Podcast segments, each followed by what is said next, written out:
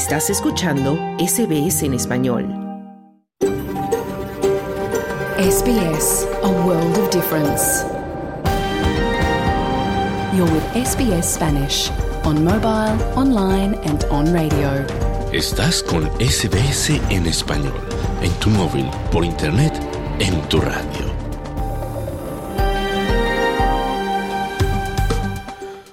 Buenas tardes y bienvenidos a esta edición de SBS Audio Australia en español en cadena nacional de SBS Audio. Estamos transmitiendo desde este momento para Australia y el mundo, también por internet, nuestro sitio web sbs.com.au Spanish, por la aplicación SBS Audio y por radio digital. También puedes seguirnos en Facebook y también en Instagram, nuestra cuenta SBS Spanish Australia en español. Hoy es viernes 8 de diciembre de 2023 y esta tarde te acompañan en micrófonos desde nuestros estudios en el centro de la ciudad de Melbourne las tierras tradicionales del pueblo Burungeri, quien te habla Carlos Colina. Y desde el norte de Sydney, tierra tradicional Camaragal, Esther Lozano con las noticias. En SBS Spanish reconocemos la conexión continua e inquebrantable de los pueblos aborígenes y de los isleños del estrecho de Torres con sus tierras. Y más adelante en SBS Audio. Anglicare revela la magnitud del desempleo de larga duración en Australia con más de medio millón de personas buscando empleo por casi cuatro años. La revisión del NDIS se ha hecho pública más de un año después de su inicio y ha concluido que el sistema australiano de ayudas a los discapacitados depende demasiado del plan, lo que limita opciones y control de los usuarios. Polémico indulto libera a expresidente peruano Alberto Fujimori, que cumplía condena por crímenes de lesa humanidad. Traemos además la información deportiva de la jornada, pero primero vamos al boletín de noticias con Esther Lozano.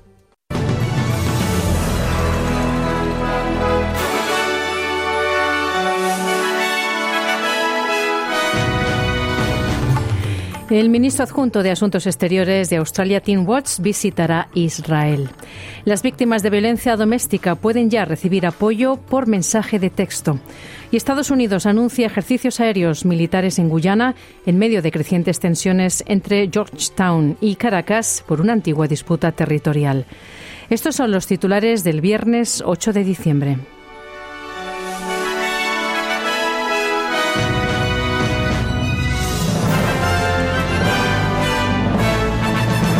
La ministra de Asuntos Exteriores, Penny Wong, visitará Oriente Medio a principios de Año Nuevo, después de que el Gobierno envíe su primer representante a Israel la próxima semana.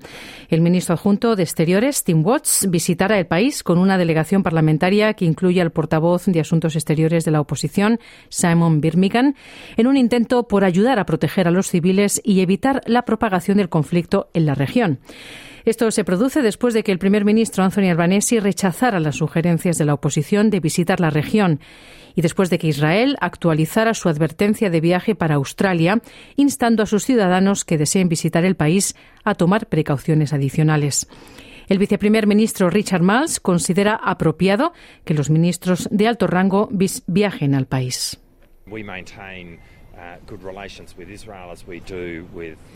Mantenemos buenas relaciones con Israel, al igual que con varios países de esa región y, por supuesto, de todo el mundo. Todos estos son itinerarios que se elaboran bastante cerca del momento en que ocurre nuestro viaje, pero en última instancia eso es asunto de la ministra de Relaciones Exteriores, pero su viaje es completamente apropiado, decía el viceprimer ministro y explosiones y bengalas han iluminado el cielo nocturno sobre la franja de Gaza, mientras Israel continúa su guerra con los militantes de Hamas. Los residentes informaron de intentos enfrentamientos al este de Khan Yunis, la ciudad más grande del sur de Gaza. Funcionarios de salud palestinos informan que tres personas murieron en una casa alcanzada por un ataque aéreo israelí en Deir al-Balá en el centro de Gaza. Israel afirma que sus fuerzas eliminaron a varios hombres armados en Khan Yunis, incluidos dos que salían de un túnel disparando. Mientras tanto, desde el 7 de octubre, la Organización Mundial de la Salud ha documentado 212 ataques contra lugares de atención sanitaria en la Franja de Gaza, que han causado al menos 565 muertos y 732 heridos y han afectado a 56 instalaciones sanitarias y 59 ambulancias. El doctor Richard Pipercon, representante de la OMS allí, dice que los hospitales no pueden hacer frente a la situación.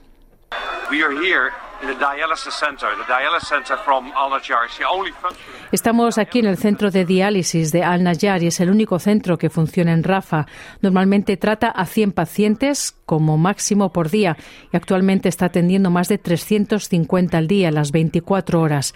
Hay largas listas de espera. Personas, pacientes de diálisis, vienen de todo Gaza a este lugar, decía el representante de la OMS en la zona. En otros asuntos, un hombre ha sido detenido después de disparar dos veces con una escopeta frente a un templo judío en el norte del estado de Nueva York, horas antes del inicio del Hanukkah. Las autoridades estadounidenses dicen que nadie resultó herido en el tiroteo. El incidente tuvo lugar en medio de crecientes temores de antisemitismo en todo el mundo tras la guerra en Oriente Medio. La gobernadora del estado de Nueva York, Kathy Hochul, dice que ha ordenado a las autoridades que tomen medidas para garantizar la seguridad de los neoyorquinos judíos.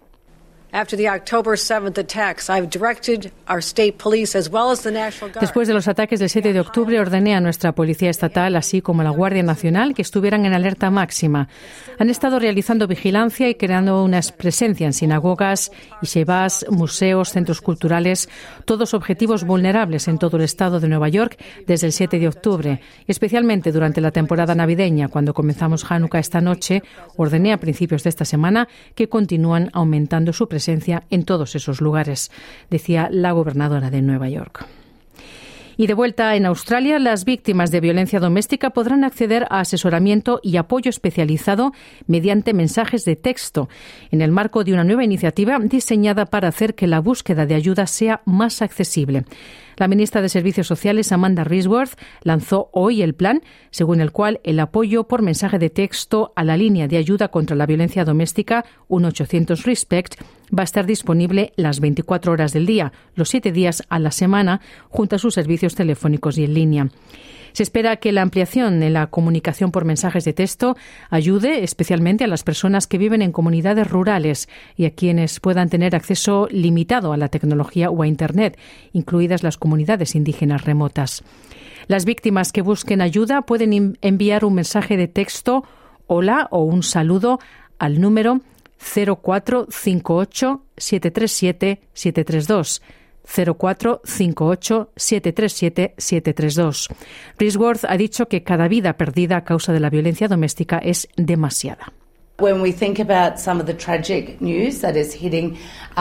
Cuando pensamos en algunas de las trágicas noticias que están llegando a los medios en este momento, creo que todos estamos bastante devastados, pero espero que esto nos brinde la determinación de continuar nuestro camino para poner fin para siempre a la violencia contra las mujeres y los niños en una generación, decía la ministra Risworth. Y de nuevo en el exterior, el secretario de Estado de Estados Unidos, Anthony Blinken, dice que hay un apoyo inquebrantable entre los países de la OTAN a Ucrania en su guerra contra Rusia.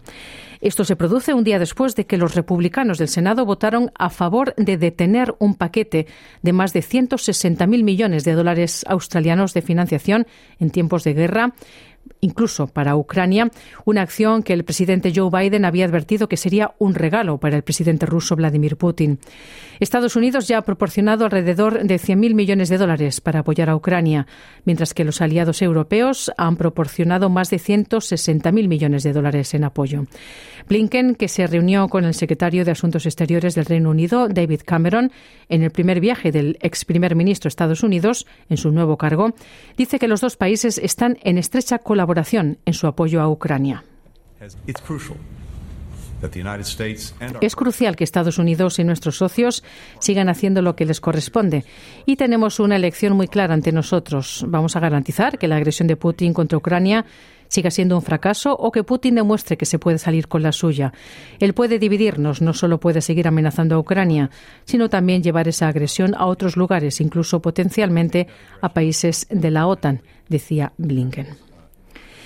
Y la comunidad internacional ha mostrado su preocupación por la escalada de la tensión entre Venezuela y Guyana en su disputa de larga data por el control de una región fronteriza de Esequibo, rica en petróleo.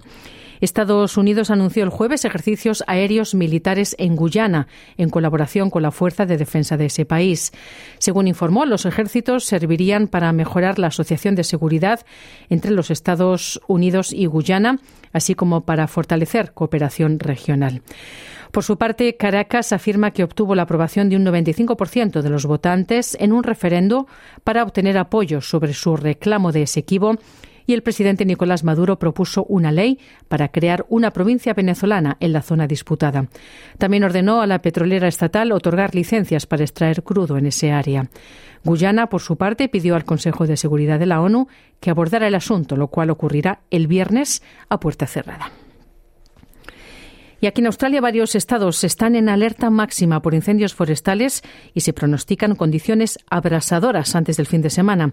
El Servicio Nacional de Bomberos ha advertido que hoy, 8 de diciembre, podría ser uno de los días climáticos de incendios más importantes en varios años y se pronostican advertencias altas, extremas o catastróficas en gran parte de Nueva Gales del Sur, partes de Australia del Sur y Victoria.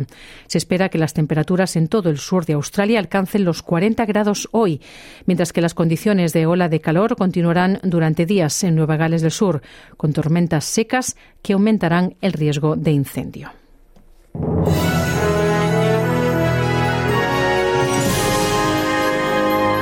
Y en los pronósticos del estado del tiempo para esta tarde, Perth tendrá sol con 28 grados de máxima, Adelaide lluvias y posibles tormentas con 36 de máxima, Melbourne lloviznas con 33 grados, Canberra lluvias intermitentes y 34 de máxima, Brisbane sol con 31 grados, Sydney nubes con 31 de máxima y Wollongong nuboso con 30 grados. Hasta aquí el boletín de noticias de SBS Audio. Te invitamos a continuar en sintonía para no perderte nuestro programa. Mañana otro boletín a la una. Muy buenas tardes.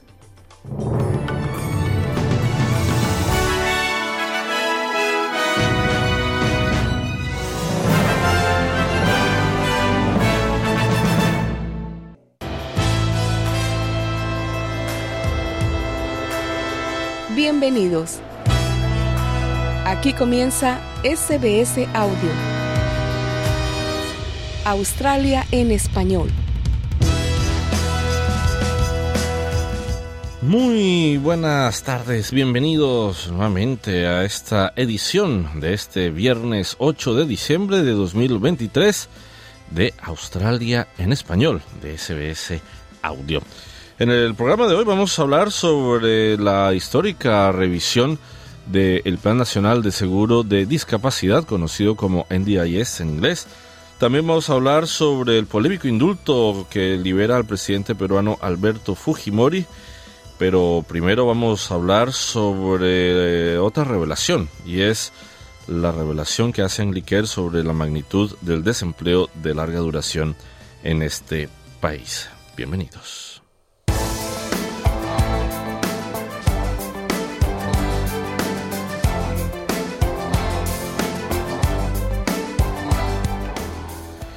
Si hacemos caso a lo que dice el gobierno, Australia está viviendo un boom de mano de obra.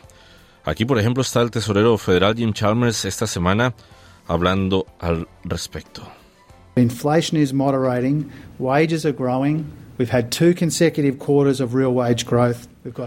La inflación se modera, los salarios crecen, hemos tenido dos trimestres consecutivos de crecimiento real de los salarios, tenemos un desempleo con un 3 por delante, hemos creado 620 mil puestos de trabajo, tenemos una participación récord en el mercado laboral, tenemos el primer superávit en 15 años y una posición presupuestaria mucho más fuerte, ahorrando decenas de miles de millones de dólares en deuda e intereses, decía el tesorero.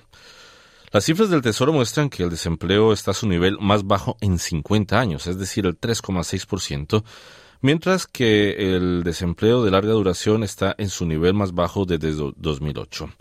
Esta cifra mide las personas que han estado sin trabajo durante un año o más. Pero la última instantánea de disponibilidad de puestos de trabajo, o Jobs Availability Snapshot de Anglicare, revela la magnitud del desempleo de larga duración en este país. El informe anual ha revelado que casi 560 mil personas llevan cuatro años buscando trabajo y que incorporarse a la población activa es cada vez más difícil para quienes han estado bloqueados. Casey Chambers es directora general de Anglicare y ella afirma que son las mismas personas las que siguen estando excluidas del mercado laboral. Why we do this report is just to pull back the, the blanket, if you like, and find out what's underneath that headline. El motivo de este informe es eh, tirar de la manta, por así decirlo, y averiguar qué hay debajo de esta cifra de desempleo. Y lo que podemos ver es que no importa lo fuerte que sea la economía y lo baja que sea la cifra de desempleo, hay un grupo de australianos que están quedando atrás en esta conversación, que tienen barreras adicionales para entrar en la fuerza laboral y para los que la comunidad no está encontrando esos puestos de trabajo y está pagando un nivel muy fuerte de apoyo salarial. A menudo se trata de personas con barreras adicionales para incorporarse a la población activa, personas con discapacidad, personas que no han terminado la enseñanza secundaria, personas mayores, inmigrantes sin experiencia laboral y previa en Australia. Por cada puesto de nivel inicial hay 26 personas sin trabajo. Chambers afirma que no está haciendo lo suficiente para crear puestos de trabajo Australia para estas 25 personas que quedan sin empleo cada vez que se cubre un puesto a nivel inicial. Y afirma que la verdadera magnitud del desempleo y el subempleo que oculta por la forma en que se miden. If you have worked for two hours in the previous six months, you are not counted as unemployed. Si has trabajado dos horas en los seis meses anteriores, no se te cuenta como desempleado, por lo que el recuento es muy bajo y eso es lo que nos lleva a un nivel tan bajo. Por ejemplo, si alguien trabaja en la tienda de su tío un par de horas haciendo el inventario de Navidad, no se cuenta como desempleado durante los meses siguientes. Y eso no es realmente un empleo, eso no va a pagar el alquiler. Así que vale la pena investigar estas cifras porque la tasa de desempleo es mucha más alta de lo que parece. El desempleo de larga duración suele afianzar la pobreza porque, según Chambers, la prestación de Centerlink se concibe como una medida temporal.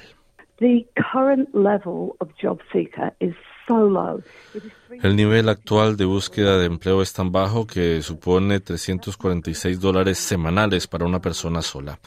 Con esto no se paga el alquiler, no se compran alimentos nutritivos, no se consigue un corte de pelo normal, no se consigue ropa para una entrevista. De hecho, se convierte en una barrera para conseguir empleo. Y precisamente sobre el impacto real de estas cifras en la economía australiana, buscamos la opinión del economista Sidney de María. Primero, sería bueno definir a qué se refiere este informe o a qué se refiere incluso el Instituto de Estadística cuando se mide el desempleo de largo plazo. Desempleo de largo plazo es aquel en el que por más de 52 semanas el, quien responde una encuesta, que es como se, mide el desempleo, manifiesta no haber estado en ninguna actividad laboral paga.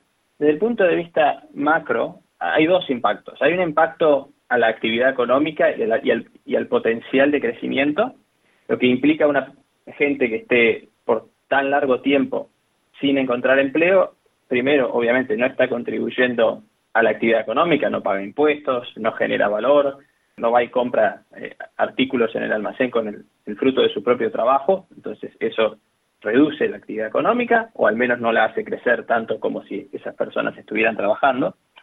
Pero además hay un, hay un impacto social que también se traduce en una, en una caída de la productividad, pero de la productividad potencial. O sea, lo que sucede cuando tenemos personas que están mucho tiempo sin trabajar es que sus habilidades laborales se erosionan. El, trabajo es como, la bicicleta, hay que practicar para no olvidarse cómo, cómo hacerlo. Y cuando digo el trabajo es ir a trabajar, tener hábitos, tener este, habilidades blandas o habilidades este, de, socialización laboral. Y todas esas cosas, quienes estén mucho tiempo sin, sin tener un trabajo, las van perdiendo. Y todo eso reduce el potencial de la economía, es el crecimiento de largo plazo. Ese es su principal efecto en la economía agregada. Y después hay un efecto, obviamente, en, los niveles de pobreza, en los niveles de marginalidad, en los niveles de inclusión social.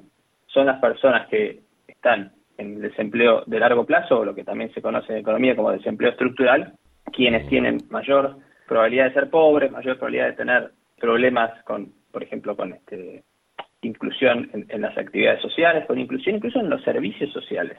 Vez en general no es, no es tan grave, pero en otras economías muchas de estas personas están hasta por fuera de los servicios sociales. Este, y esos impactos obviamente son muy dramáticos. Mm, me gustaría hacer de todas maneras un paréntesis acá y hablar de eh, esa prestación social que les dan a las personas sin empleo. Muchos critican el hecho de que sea muy bajo, que es un salario interino, pero un salario de miseria que no ayuda realmente a las personas a salir del punto donde están. ¿Qué tan real es esto y si Australia realmente está prestándole atención a los desempleados en este país? Es real, es real. También es cierto que eso depende de la capacidad que tiene una, una economía de sostener o de mejorar la situación de los demás.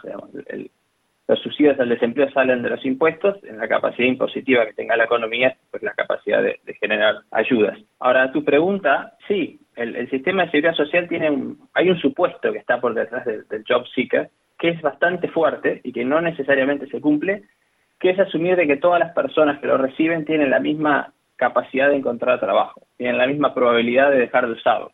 Y eso claramente no es así.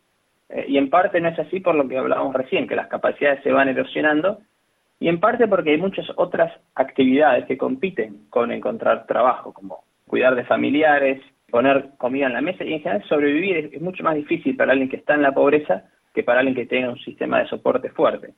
Entonces, mm. un job seeker que asume que todo el mundo que está en esa situación es igual, lo que hace es, ineficiente en, ayudar a las personas que son desiguales dentro de ellos, de esos que no tienen trabajo. Y en particular en un contexto como el actual, donde la tasa abierta de desempleo, digamos, el número grande es relativamente bajo, el job seeker perfectamente debería ser un poco más alto para, para ayudar a, esa parte más, más pegajosa, más dura del desempleo, que es el desempleo estructural. Bueno, el gobierno habla en términos generales de cómo se está portando bien la economía, los bajos niveles de desempleo, el hecho de que en eh, los últimos meses ha habido un incremento real del salario con respecto a la inflación que no había sucedido hace esto muchos años atrás y que en este momento se están abriendo posibilidades para lo que el gobierno llama los empleos del futuro, se están dando posibilidades de estudiar, de ejercitarse, de pulir las habilidades que tienen de pronto personas en ciertos sectores. ¿Cómo esto puede ayudar a las personas que no han podido encontrar empleo en el corto y mediano plazo en tu visión? Sí, es cierto de que, digamos, el, desempleo es bajo, el salario real creció en septiembre, falta, falta bastante todavía, pero eso es cierto. Eso afecta a la gente que tiene trabajo. Eh, ahora estamos hablando de los que no lo tienen y en particular de los que no lo tienen hace mucho tiempo. Hay un par de comentarios allí de, cosas que son importantes para ayudar a aliviar el, impacto del desempleo de largo plazo.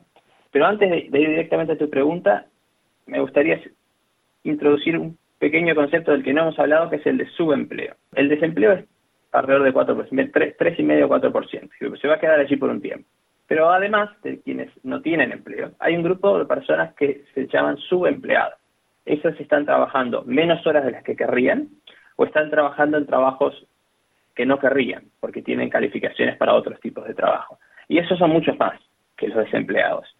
Y uno de los inconvenientes que encuentran los desempleados de largo plazo es que no solo compiten con otros desempleados, cuyo caso podríamos focalizarnos solo en las soluciones de Job Seeker y hacer esas mejores, en un momento voy allí, sino también compiten con estos subempleados que son personas que sí están trabajando y una de las mayores diferencias en la probabilidad de encontrar trabajo es tenerlo. Entonces, yendo a, tu pregunta, una forma en la que se podría ayudar más a las personas en desempleo estructural es ayudándoles a, conseguir ese primer trabajo, de un trabajo que sea efectivo, que, que, tenga sentido, que sea pago. Es bastante importante que ese primer trabajo, aunque sea, digamos, ayudado o administrado, sea pago y no sea voluntario o por un internship o cosas así, porque estos no son, digamos, estudiantes universitarios que viven con sus padres y están tratando de comenzar su carrera. Estas son personas que, tienen dependientes, que, digamos, necesitan el dinero para vivir. Entonces, trabajos pagos, trabajos donde se dé entrenamiento en el trabajo con habilidades específicas. Esta es una crítica habitual de los sistemas de ayuda de empleo como Workforce Australia y en otros lados sucede lo mismo, en que los cursos de transición laboral que se, se brindan son muy genéricos no son cursos específicos a una industria o a un área, por ejemplo, a esas áreas de crecimiento donde hay falta de, trabajadores, sino que son bastante genéricos en cómo escribir una, hoja de vida, como ética laboral y cosas así, que son importantes, pero que no necesariamente para el empleador van a ser atractivas. Es, hay un trabajador que no tiene nada específico que me sirva a mí. Entonces, entrenamiento específico, idealmente trabajando con las compañías. Esto se hace a veces con, con los privados de libertad, con los presos, en los que se les da un trabajo específico, una compañía con entrenamiento específico donde tienen que cumplir, sí, con ciertas este, pautas de ese entrenamiento, pero cuando terminan su condena, en general con personas que están por, por poco tiempo en la cárcel, eh, tienen una salida relativamente directa que en un sistema genérico como JobSeeker no necesariamente es así. Yo puedo ir y hacer bien todas las cosas que JobSeeker me pide, todas las contraprestaciones, mandar montones de currículum y buscar trabajo todos los días, pero no hay nada allí específico que me, que, me ayude a, tener ese primer pie en la puerta. Entonces, ese tipo de, de actividades son mucho más importantes y en particular importantes para quienes tienen mucho tiempo fuera de la, de la fuerza laboral. Finalmente, Sidney, vemos cómo se habla de tratar de enfocar o traer personas que puedan llenar trabajos que se necesitan en este país, que no se pueden encontrar en sectores como el turismo, sectores como el retail en general, eh, meseros, también limpiadores, etcétera, etcétera. Y vienen estudiantes internacionales o personas con visas de, de trabajo, tienen ciertas limitaciones de horas de trabajo, ¿Qué falta hacer en tu visión sabiendo que se presenta este informe con un número que al parecer es, es, grande? Estamos hablando de más de medio millón de personas que llevan sin conseguir trabajo por un largo tiempo para que ayude a, personas que de pronto están llegando, a migrantes que puedan ayudar con, con, la economía y con llenar esos puestos de trabajo que necesitan las empresas o incluso esas personas que están desempleadas por tanto tiempo y que necesitan encontrar algo y e introducirlos a este tipo de sectores económicos. Sí, bueno, esto va a, lo que charlábamos antes. En aquellas áreas en las que hay falta de trabajadores y en particular en áreas en las que hay falta de trabajadores donde no se requiera una gran experiencia previa, donde sean trabajos de lo que se conoce en inglés son entry level jobs, trabajos de, comienzo de carrera, las oficinas del gobierno que, que, gestionan eh, programas de empleo hacen bien si trabajan directamente con las empresas o con las, organizaciones que nuclean a las empresas, en generar programas de transición específicos para estas actividades. Los estudiantes internacionales o los, migrantes de corto plazo que tienen una, digamos, un día de retorno, tienen el atractivo para algunas de las empresas de, esa, de, ser transientes, ¿verdad? De, bueno, tengo un, un pico en la demanda, lo puedo cubrir por un tiempo con este estudiante que yo sé que se va a ir los desempleados de largo plazo no se van. Los desempleados de largo plazo, la ayuda que les sirve es generar trabajos de calidad de forma continua. Pero para que las empresas tomen ese riesgo, eh, tomar un empleo, un empleado de, cualquier naturaleza tiene un riesgo para la empresa, naturalmente. La contraparte que el gobierno podría hacer o lo que la política pública podría hacer es al comienzo de esa relación laboral, por ejemplo, tomar también parte de ese riesgo. Por ejemplo, pagando parte del salario, tomando parte, generando parte del entrenamiento o poniendo ciertas salvaguardas para que las empresas estén incentivadas a tomar esas personas. Y el desempleo de largo plazo tiene una cosa que no lo comentamos al comienzo, pero no lo comentamos directamente, pero es, parte de ese impacto macro, que es eh, genera desigualdad intergeneracional. Mi padre fue un desempleado a largo plazo y es pobre, las probabilidades de que yo sea pobre son mucho más altas, las probabilidades de que yo sea desempleado son más altas y que sea desempleado a largo plazo también. Entonces, y eso es lo que impacta en el producto potencial, pero entonces actividades que los gobiernos puedan hacer, que las políticas públicas puedan hacer para generar empleos de, largo plazo, empleos continuos, no transientes de calidad, van a tener esos efectos positivos en la persona, pero muy importantemente en los que vengan después.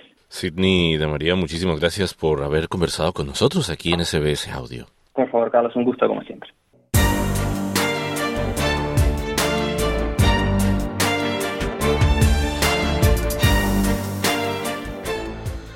El gobierno australiano encargó una revisión histórica del Plan Nacional de Seguro de, Discapacidad, conocido en inglés como NDIS, para analizar su eficacia y sostenibilidad a medida que los costos aumentan a un ritmo insostenible del 14% anual. El examen ha entregado sus recomendaciones que buscan garantizar la viabilidad económica del plan en el futuro y abordar problemas como el fraude, la desigualdad y la lentitud en la prestación de servicios a las personas con discapacidad. Esther Lozano nos amplía la información. En este examen independiente del NDIS participaron más de 10.000 personas con experiencia de discapacidad o con interés en el sector de servicios de apoyo a las personas con discapacidad. La revisión ha sido realizada por uno de los arquitectos originales del plan, el profesor Bruce Bonihairi, y la exfuncionaria pública Lisa Paul. Se les encomendó la tarea de llevar a cabo reformas para, como dijo el jueves el ministro del NDIS, Bill Shorten, encarrilar el sistema que amenaza con costar al gobierno casi 100.000 millones de dólares en una década. Esta revisión ha enumerado 26 cambios recomendados para mejorar la sostenibilidad, aumentar el acceso a los servicios y restaurar la confianza pública. Una de las conclusiones más destacadas del informe es que el NDIS ha creado mucha dependencia, ya que es la única fuente de apoyo para muchas personas que viven con discapacidad, por lo que recomendó que haya otro tipo de apoyos disponibles para todos los australianos con discapacidades, independientemente de si están o no en el plan actual. El ministro Shorten dijo que el gobierno de Albanese está decidido a abordar los problemas sistémicos del plan y que su departamento ahora se pondrá a trabajar para arreglarlos. The National Disability Insurance Scheme is here to stay. El Plan Nacional de Seguro de Discapacidad está aquí para quedarse, pero tenemos que volver a encarrilarlo.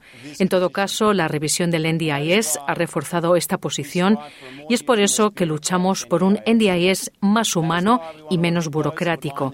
Es por eso que queremos desalojar a aquellos que se están llenando los bolsillos a expensas de los participantes. Y es por eso que estoy decidido a terminar el trabajo, decía Shorten. Los estados y territorios también han acordado aumentar su contribución al NDIS con el objetivo de limitar el crecimiento de los costes del plan a un 8% anual en vez de que suba un 14%, como se proyectaba. Y la comunidad de personas con discapacidad ha expresado su preocupación por algunos cambios propuestos. Alrededor del 9% de los niños australianos de entre 5 y 7 años están actualmente en el programa del NDIS y casi el doble experimentan dificultades de aprendizaje o retrasos en el desarrollo. La revisión del plan recomienda la eliminación del acceso automático al sistema NDIS basado en un diagnóstico como el autismo y en vez de ello que el acceso a los servicios esté basado en las deficiencias en la vida cotidiana de la persona. La directora ejecutiva de Autism Awareness Australia, Nicole Rogerson, dijo a SBS News que tiene algunas reservas sobre esto. Lo que sí sabemos es que el Gobierno ha determinado que hay demasiados niños en este plan y que algunos de estos niños tendrían mejor apoyo fuera del NDIS y por lo tanto van a trasladar ese costo a los estados. Pero en este momento simplemente no sabemos si los estados están listos para recoger esa pelota y correr con ella, decía la directora ejecutiva de Autism Awareness Australia. Esta mañana conversé con Carolina Castelblanco, la directora ejecutiva de Horizons, un proveedor de servicios para personas con discapacidad, y ella también mostraba su preocupación por este asunto. Mira, realmente son posiciones en sentimientos encontrados. Es decir, sabemos que es muy importante eh, regular el gasto del, Estado, pero también sabemos que no podemos hacerlo a la, costa de los más débiles. Eh, es decir, pensar en que la solución es el recorte de los recursos del NDIS o el recorte, por ejemplo, de niños en el espectro autista o con niños con retraso en el desarrollo, pues ese es un costo muy alto que, estaríamos asumiendo como, como, como Estado. Eh, porque puede que tengamos un recorte hoy, pero en el futuro vamos a tener un problema muy fuerte si no logramos eh, brindar a nuestros niños en el espectro o a nuestros niños con, con retrasos en el aprendizaje eh, atención temprana, efectiva, que realmente garantice su vida independiente. Mm. Sin embargo, lo que propone el Gobierno es eh, ofrecer otros servicios que estén fuera del NDIS, como en escuelas, a nivel más local, a nivel también de estados y territorios, para que las escuelas haya este tipo de atención temprana y que estos niños no pierdan el apoyo que necesitan. ¿Tú crees que este sistema ayudaría a, compensar lo que tú estás, la preocupación que tú tienes? Eh, realmente no. Realmente creo que, por ejemplo, los kinder eh, para niños de 3, 4 eh, y hasta 5 años eh, son pequeños establecimientos donde tenemos un profesor y una persona de apoyo. No contamos con especialistas psicólogos, terapistas ocupacionales, terapistas del habla, que pueden llegar a, identificar estos problemas del comportamiento. O lo mismo en los colegios.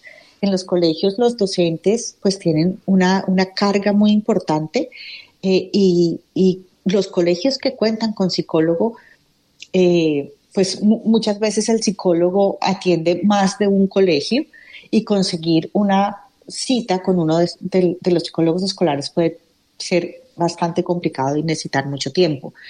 Eh, obviamente, si quieren que los kinderes y los colegios suplan, significa que vamos a hacer una inversión muy grande, tanto en kinderes como en colegios, para tener especialistas en cada una de las zonas y creo que eso puede llegar a ser mucho más costoso que, lo que se hace actualmente con el NDIS. Mm.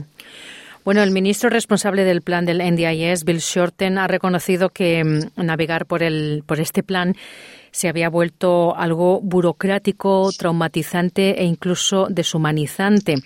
Y también ha dicho que, que la gente estaba cansada de tener que demostrar cada año pues que todavía tiene una discapacidad, ¿no? Que todavía es ciega, que todavía está en silla de ruedas o que tiene síndrome de Down y que se había vuelto muy complicado el sistema, ¿no? ¿Cuál ha sido hasta ahora tu, tu experiencia con respecto a todo esto, Carolina? Pues mira, eh, cuando, cuando se diseñó y se empezó a implementar el NDIS, que tampoco llevamos tanto con, con él, se pensó que era necesaria la evaluación año a año. Yo creo que en el proceso de crecimiento también y de, se, se han dado cuenta de que pues la discapacidad no cambia radicalmente año a año entonces se empezaron a hacer evaluaciones cada dos años y en este momento para muchos de los, de los participantes se está haciendo una renovación automática de sus planes. Porque es cierto, mucho del presupuesto que tenía el participante se gastaba en los informes y reportes que los profesionales tenían que hacer para la evaluación de año a año.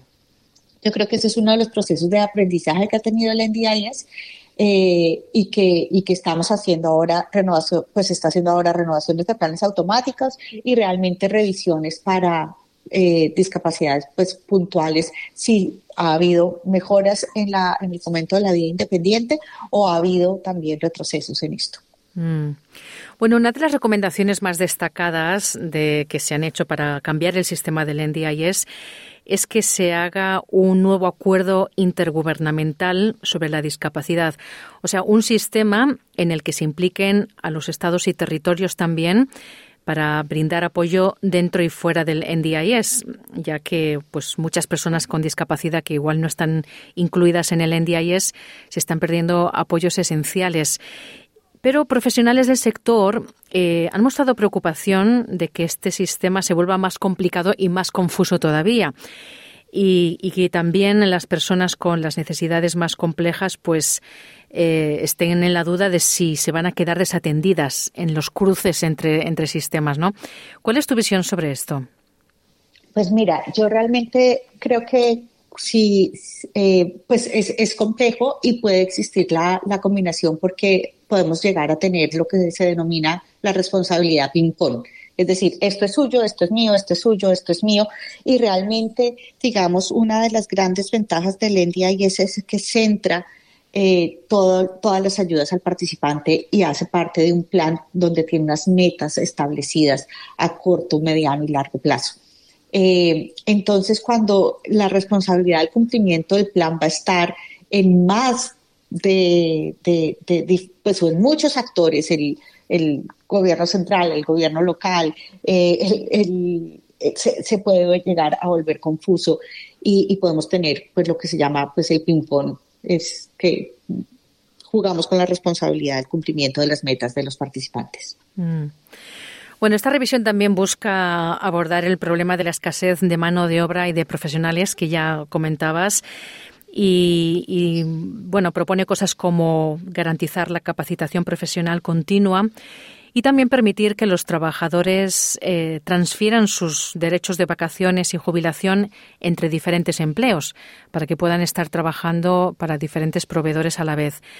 ¿Tú crees que esto será suficiente para abordar esta falta de profesionales o qué otros cambios crees que serían necesarios?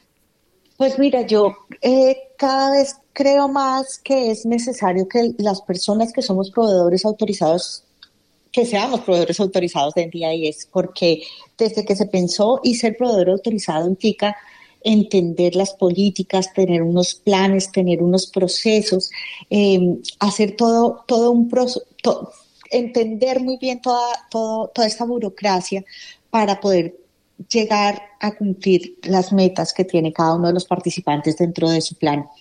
Eh, creo que es necesario cada vez ser más rigurosos con, con, con, que los recursos sean bien manejados con proveedores autorizados.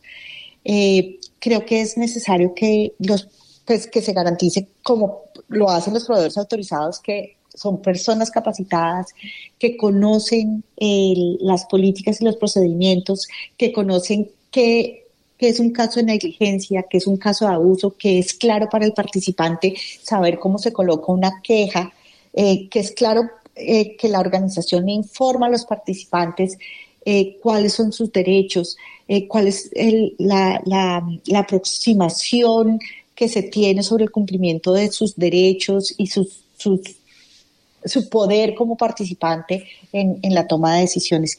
Entonces, sí creo que es muy importante la capacitación, la formación y que pues, realmente las personas eh, que brindan servicios a NDIS sean proveedores autorizados porque esto nos garantiza el cumplimiento de las políticas, las normas y las estrategias que tenemos pues para el cumplimiento de, lo que se plantea como la protección de los participantes. Mm. Muy bien, Carolina Castelblanco, directora ejecutiva de Horizons Project with the Community que es un proveedor de servicios para personas con discapacidad. Muchas gracias por tu tiempo y tus comentarios para SBS Audio. No, muchísimas gracias, Esther, por, por la invitación. y nos vemos pronto.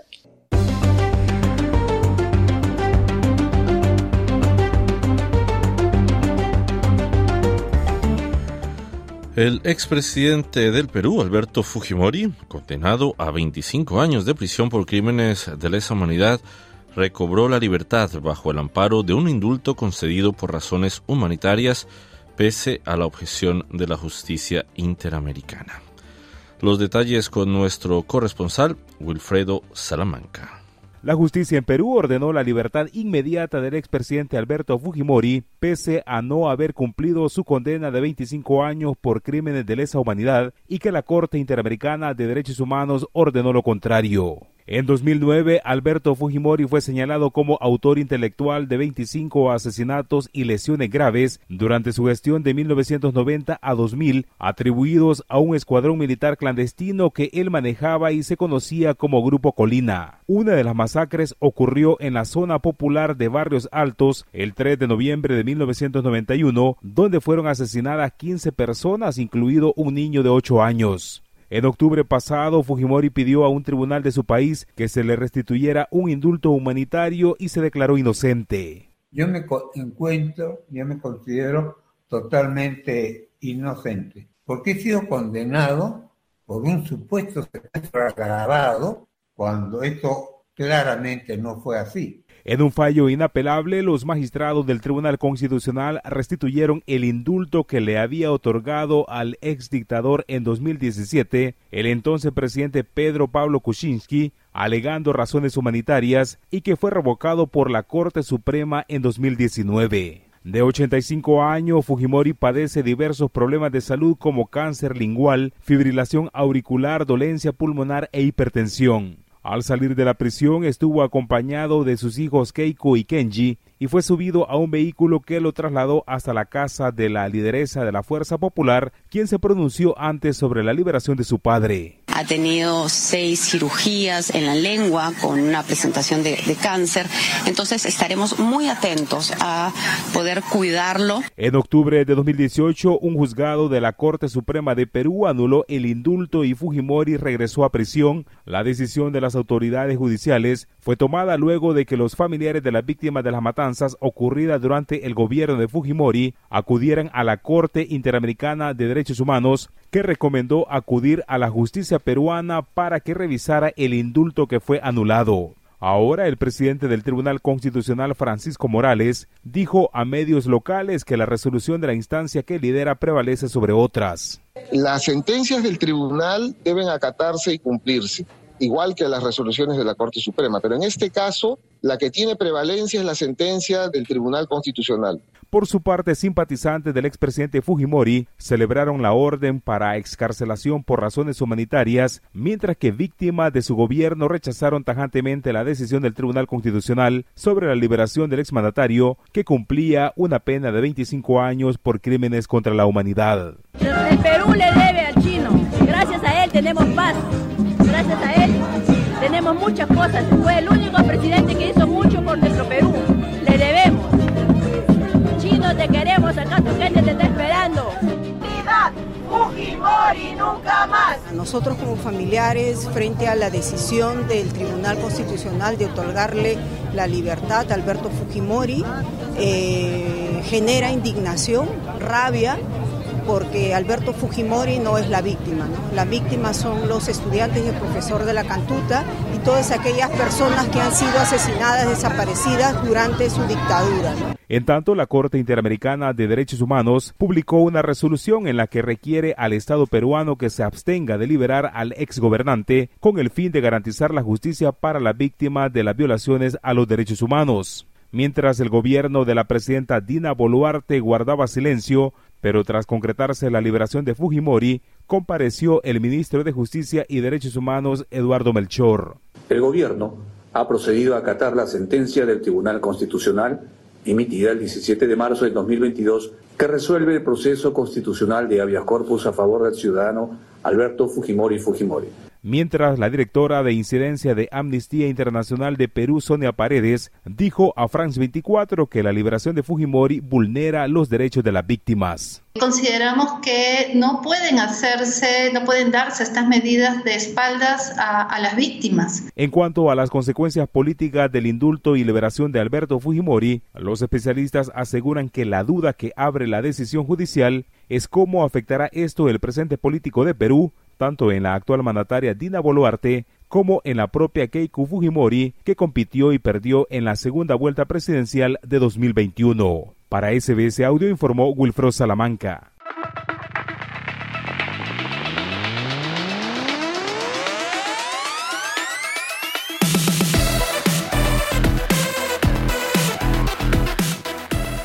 Y ya llegamos a tiempo de deportes y se encuentra con nosotros nuevamente Esther Lozano. Esther, ¿cómo estás?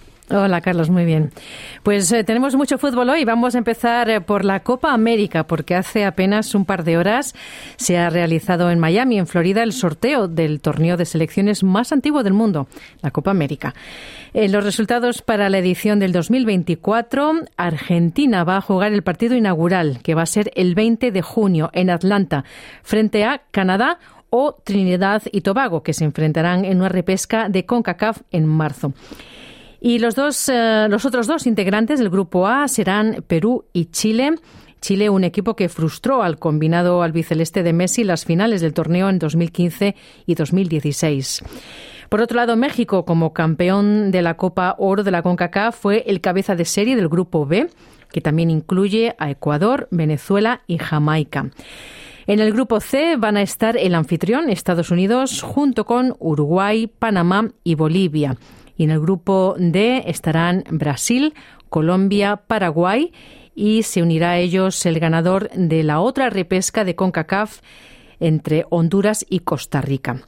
Así que dos equipos avanzarán por grupo a los cuartos de final, en los que chocarán los cuatro clasificados del grupo A contra los del B y los del C frente al D, por lo que Argentina no podría cruzarse con sus grandes rivales Brasil y Uruguay hasta una hipotética final en Miami. Y relacionado con esto, el seleccionador de Argentina, Leo Scaloni, mantuvo este jueves la incógnita sobre su continuidad al frente del albiceleste en unas declaraciones posteriores al sorteo. Dijo que había hablado con el presidente de la Federación Argentina, con Claudio Tapia, que había hablado hoy en muy buenos términos, como siempre, y dijo que todavía necesitaba darle vueltas a su cabeza. Esto lo dijo a un grupo de periodistas. Y esto ocurre semanas después de haber dejado entrever una posible renuncia. El técnico cuya trayectoria brillante al frente de Argentina incluye una victoria en la Copa América del 2021 en Brasil y, por supuesto, la victoria en el Mundial de Qatar 2022, descartó que sus dudas se deban a un conflicto con los dirigentes de su federación. Dijo además que habló y que volverá a hablar en los próximos días con el líder del albiceleste, con Leo Messi, a propósito de su futuro como seleccionador. Así que estaremos pendientes si va a, continuar o no Scaloni como seleccionador de Argentina.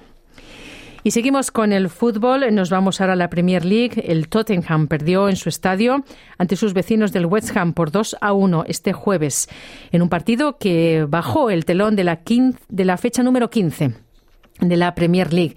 Una cuarta derrota en cinco partidos. Quintos con 27 puntos están, mientras que el Everton escapó del descenso al ganar al Newcastle por 3 a 0. El Tottenham parece que está en caída libre y sin frenos, invicto hasta finales de octubre. El club londinense encadena reveses con tres derrotas consecutivas contra Chelsea, Wolverhampton y Aston Villa. Y después eh, un 3 a 3 logrado en extremis el pasado domingo contra el Manchester City.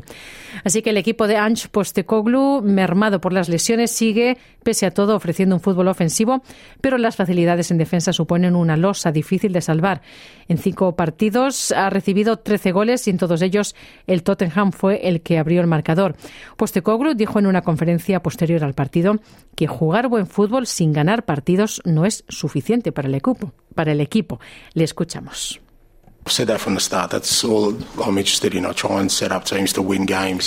Lo he dicho desde el principio, eso es todo lo que me interesa. Intento organizar equipos para ganar partidos y el 1 a 0 en el entretiempo no fue una buena actuación nuestra. Una buena actuación sería estar por delante por 3 a 0 o 4 a 0 en la primera mitad y acabar así con el partido, dijo Postecoglo. Y nos vamos ya del fútbol, nos vamos a hablar de los Juegos Olímpicos, porque el gobierno ucraniano está muy preocupado por la llamada de las federaciones deportivas a integrar a rusos y bielorrusos a título individual en los Olímpicos de París. Esto lo dijo el jueves el ministro de Deportes interino de Ucrania, Marvit Vini.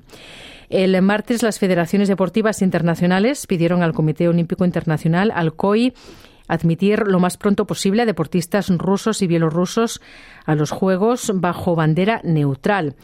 Desde el principio de la guerra en Ucrania, iniciada por la invasión rusa en febrero del 2022, el COI había retrasado su decisión sobre la participación de atletas rusos y bielorrusos en los Juegos Olímpicos. La solución reclamada por las federaciones deportivas y los comités olímpicos nacionales es una admisión de rusos bajo bandera neutral sin camisetas ni himnos nacionales pero algo que no le gusta a Ucrania. Así que el ministro de Deportes dijo respetar el principio de neutralidad, pero dijo que la neutralidad solo es posible en tiempos de paz. Y dijo que cuando hay una guerra y una nación destruye a otra, la neutralidad se convierte en irresponsabilidad. Así que veremos a ver en qué queda todo esto. Y hasta aquí los deportes. Muchísimas gracias, Esther, por la información deportiva. Y nosotros llegamos así al final de Australia en Español por esta semana. Mañana nuevamente la cita es a la una de la tarde, pero con fin de semana. Mi nombre es Carlos Colina. Feliz tarde. Dale un like, comparte, comenta. Sigue a SBS Spanish en Facebook.